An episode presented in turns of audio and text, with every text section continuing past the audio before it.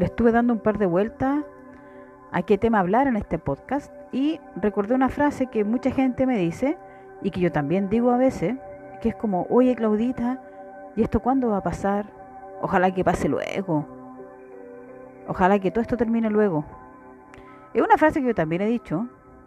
Y empecé a pensar en esto porque a veces uno, como sabe un poco de astrología, yo no soy astróloga, pero sé algo de astrología, eh, uno intuye, no sé, lee cosas de otros lados, uno como que maneja, como dice un astrólogo que me gusta mucho, uno maneja como energías disponibles, energías disponibles. No es que uno sepa lo que va a pasar, porque eso sería súper absurdo, loco de mi parte, pero sí energías disponibles. Y a veces uno como que intuye, por, aparte por lo que pasa en el mundo, cómo se viene la cosa. Y también recuerdo que a fin de año, el 2021, un par de personas me dijeron, no, yo según la numerología, eh, dijeron que el próximo año se veía bueno. Entonces yo decía, sí, primero depende de qué numerología estemos hablando. Yo la que más manejo es la tántrica, que me gusta mucho. Eh, y también ¿qué, entiende uno por bueno. Entonces empecé como a reflexionar en todo esta, este deseo que no sé si es más nuestro, más propio del occidente, que es como que todo pase luego porque yo quiero solo estar de fiesta. Como todo, como todo está, ¿cómo decirlo, no? Como todo este culto a solo la diversión y alejarse totalmente de lo que es el, sufrimiento. El sufrimiento, el, aprender desde ese lugar. Porque cuando uno lo está pasando bien, no está aprendiendo nada, está solo pasándolo bien, que me parece perfecto pero cuando uno más aprende son en aquellos momentos de dificultades. Y lo que yo más escuché, lo que más repetían, lo que más como que intuía también, era que desde el 2020 que vino la pandemia, que fue un año muy duro para todas y todos, eh, había, era una oportunidad para aprender. Entonces cuando uno está enojada, lo está pasando mal, está triste, está complicada, que te digan eso es muy violento. Es como, oye, pero esta es una oportunidad para crecer. Tú decís, ya sí, pero ¿a qué costo, digamos? O también uno está metida en el remolino del sufrimiento, del momento complicado, del momento triste, del momento doloroso. Que también me parece muy válido y muy humano hacerlo, vivirlo así. Entonces, querer que las cosas pasen luego o averiguar cuándo esto va a pasar, yo creo que es propio de la experiencia humana, no yo no lo voy a negar en mí, porque también me dan ganas de saber a veces cuándo ciertas situaciones complicadas en mi vida van a pasar. Me gustaría saberlo, aunque yo sé que no lo puedo saber porque no es importante. Y ahí lo que hago, me vuelco a abrazar el aprendizaje. Pero antes de abrazar el aprendizaje o de ver la oportunidad, eh, me vivo toda la experiencia con el todo. Es decir, me enojo, lloro, me da rabia, ando mal, y después digo ya, después de como pasar ese pequeño como infierno personal, digo ya, va, bueno ya, me rindo, esto está pasando, no puedo cambiar, ¿qué tengo que aprender? Son como desafíos que la vida me ha ido poniendo en el camino y que yo primero los vivo desde el lugar de la resistencia. No me queda otra, no sé hacerlo de otra manera, entonces me resisto. Y a veces uno no ve que se está resistiendo, uno, uno no se da cuenta que se está resistiendo a aprender de la experiencia. Y yo como tarotista, aunque probablemente ustedes saben, yo no hago tarot de adivinanza, pero sí me pasa que la gente quiere leerse el tarot para que la tarotista, en un acto mágico, le diga cuándo esto se va a acabar. Y que algo se acabe tiene que ver a veces con que la otra persona cambie, con que mi jefe cambie, con que yo gane dinero de un día para otro, mágicamente el cuadro, cuatro veces de lo que tengo, para que mis, todas mis cosas se solucionen. Y esa gente gasta mucho dinero en tarotistas, en gente que, que hace cosas como adivinatorias, porque necesita saber, porque a nosotros no nos enseñan a lidiar con las dificultades. No nos enseñan, uno aprende en el camino ahí más o menos. Porque todo el mundo occidental, bueno, en realidad el que yo conozco, tiene todo crema chantilly, ketchup, mayonesa. todo te lo disfrazan, usan e-, eufemismos, o sea, de hecho la gente que vive en la calle le dicen gente en situación de calle, cuando es gente que es gente no sé, sin hogar, gente pobre. Entonces, todo se tapa, ¿por qué? Para que no se vea tan feo. Los barrios pobres están en la periferia para que no se vea mucho a los pobres, la gente que tiene dificultades, los basureros. Entonces yo, nosotros nos venden esta cosa como de que la felicidad es eterna eh, a través de la compra, ¿no es cierto? Es cosa de uno ver los comerciales de la televisión que salen todos contentos, comen una ensalada, están felices, toman cerveza, están felices, viajan, están felices, sacan otra tarjeta de crédito con línea de crédito, están felices. Entonces si inconscientemente me meten información a mi inconsciente de la felicidad, que la felicidad aparte es tener cosas, que puede ser, también es una opción válida, yo no digo que no. Eh, cuando tengo una dificultad quiero que pase rápido. Entonces la invitación de estos años, de este año también, de este año también, y de los que siguen, es ver la oportunidad. Ver la oportunidad. Ahora, para ver la oportunidad primero tengo que hacer el proceso de bajar un ratito a ese infierno. Ver la oportunidad. Yo he visto, he visto matrimonios largos de 30 años que se han roto. Con todo el dolor, con toda la tristeza, pero la mujer, en este caso siempre ha sido la mujer, me parece que es como lo que pasa casi siempre, el 99,9% de los casos dice no, no quiero vivir más esta mentira, no quiero vivir más esta relación, estamos hablando de gente que lleva junta 30 años de su vida y se separa. Porque cuando uno se separa, aparte, la cosa viene mala de hace harto rato. No es como, no es como de un día para otro o por una infidelidad. La gente no se separa por infidelidades. Son muchas cosas mucho más profundas.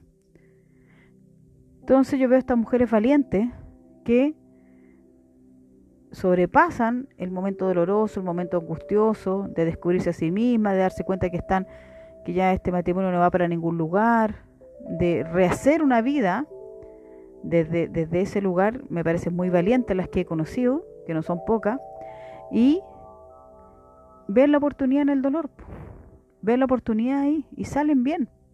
Después uno las ve contentas, renacen. Pongo casos que conozco de gente que ha hecho cosas como valientes, a eso me refiero.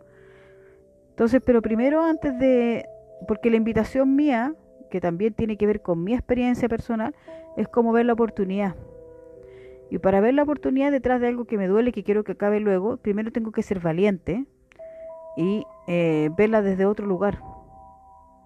Y yo sé que no es fácil porque he estado ahí muchas veces, muchísimas veces quejándome, llorando, rabiando, eh, en total y absoluta resistencia, hasta que después de tanto rabiar, de tanto enojarme, yo consulto oráculos personales para ver que para que me guíen eh, tengo mis consultas y ya, ¿qué hago ahora? Y todos los oráculos me contestan lo mismo. Me dicen, no haga, a veces me dicen, no hagas nada, es, llegó el momento de no hacer, entrégate y yo no quiero, no quiero, no quiero, y estoy en eterno sufrimiento. Dos días, tres días, que bastante va a andar, yo soy intensa aparte. Entonces, después digo ya, me rindo, hágase tu voluntad, no la mía, y digo ya, ¿qué tengo que aprender? Y ese aprendizaje que viene aparejado de una situación ruda no es fácil, porque requiere humildad, porque tengo que reconocer que yo también a veces estoy equivocada y que desde el otro lugar también hay razón. Y no es fácil reconocer que la otra persona tiene un punto de vista válido, aunque sea totalmente opuesto al mío. Y cuando hago ese trabajo, he podido crecer y ver la oportunidad. Y ha sido doloroso, por supuesto que sí. He llorado, por supuesto que sí. Incluso me, yo he llegado a enfermarme físicamente porque el cuerpo tampoco resiste tanta cosa, ¿no? Entonces, yo sé que la gente quiere saber, la general de la gente quiere saber cuándo se va a acabar todo esto. Hay una inflación que está ahí media escondida.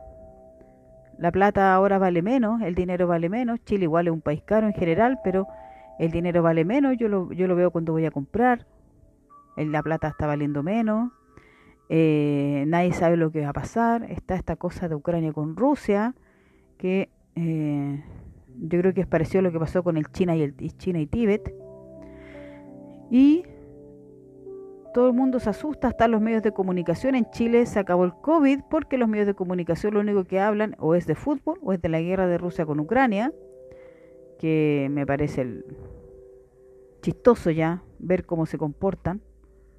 Em, y la gente que solamente está conectada con esa forma de, de comunicación, digamos, se asusta y repite, ¿no es cierto? Repite sin pensar mucho y vive, se asusta y vive en este lugar donde cuándo va a pasar todo esto. Y sí, yo comparto el miedo, la preocupación, lo comparto, lo entiendo, empatizo, pero también la invitación es, ya, está pasando esto en el mundo. ¿Qué hago yo ahora? ¿Qué oportunidad hay para mí? Y no hablo de oportunidades como de ganar más dinero, no, ¿qué oportunidad interior hay de algo que tengo que ver más allá, ver de otra manera. Quizás la vida me está invitando a disfrutar con las cosas sencillas, con las cosas simples, digo yo. Quizás me está invitando a, a salir a caminar, a hacer trekking, a conversar con la gente que, que conozco. Y no estoy hablando de trekking de ir a la montaña, de la Concagua, estoy hablando de ir a caminar un cerro cerca de la casa. Santiago está lleno eh, con las zapatillas que uno tiene. No estoy hablando de gastar dinero en equipo de trekking profesional. Estoy, estoy diciendo algo que se me ocurre nomás. Quizás, entonces, quizás el ejercicio sería preguntarse qué oportunidad hay para mí de crecimiento interior. Porque puede ser que tú creas que uno vino a vivir la vida como que nazco, crezco, estudio, me caso, trabajo, me muero. Y es válido que tú tengas ese punto de vista, pero yo me he dado cuenta que la gente está, este comillas, despertar, que el despertar tiene que ver con encontrarle un sentido a mi existencia, a qué vine al mundo, a qué vine al mundo. Y eh, muchos son llamados a ayudar. Y cuando uno, para uno poder ayudar a otra persona, tiene que saber un poquito lo que es estar en el dolor. Entonces uno a veces lo vive para poder ayudar al otro. Porque, por ejemplo, hasta que uno no vive un duelo, va a ser muy difícil que entiendas a alguien en duelo. Yo me refiero de alguien que uno amaba profundamente, como un padre, una madre, un hermano, un hijo, un abuelito que uno amaba, una abuelita. Entonces a veces uno vive experiencias dolorosas porque desde ese lugar puede conectarse fácilmente con la empatía y más, más profundo aún con la compasión. Y desde ese lugar hermoso de amor bondadoso puedo ayudar al otro. La energía de la compasión y la bondad del corazón eh, son mágicas, son mágicas. Pero bueno, eso es otra cosa. Entonces la oportunidad es como, ya, si está pasando esto en el mundo, si está pasando esto en mi casa, si está pasando esto en mi interior, ¿qué oportunidad hay para mí? Y si no puedo ver la oportunidad todavía, entonces significa que todavía falta sacar rabia, todavía falta sacar llanto, todavía falta revisar mis expectativas, porque las expectativas son las cosas que me hacen daño aunque todas y todos somos expectativas con pie, yo creo, o sea, es imposible, todos tenemos expectativas, yo siempre tengo, puede que sean chicas, chistosas, pero siempre me pillo con expectativas, siempre, y cuando no se cumplen, eh, me desilusiono y sufro, de todas maneras, hasta el día de hoy, 49 años, y aún me pasa. Entonces, hay que ver la oportunidad, quizás dejar de, de dejar la pregunta de lado, ¿y hasta cuándo esto va a durar? ¿Cuándo va a terminar? Em, y abrazar el aprendizaje que hay. Porque cuando aprendo, cuando aprendo y salgo de la queja, porque quejarse también es válido, todo es válido.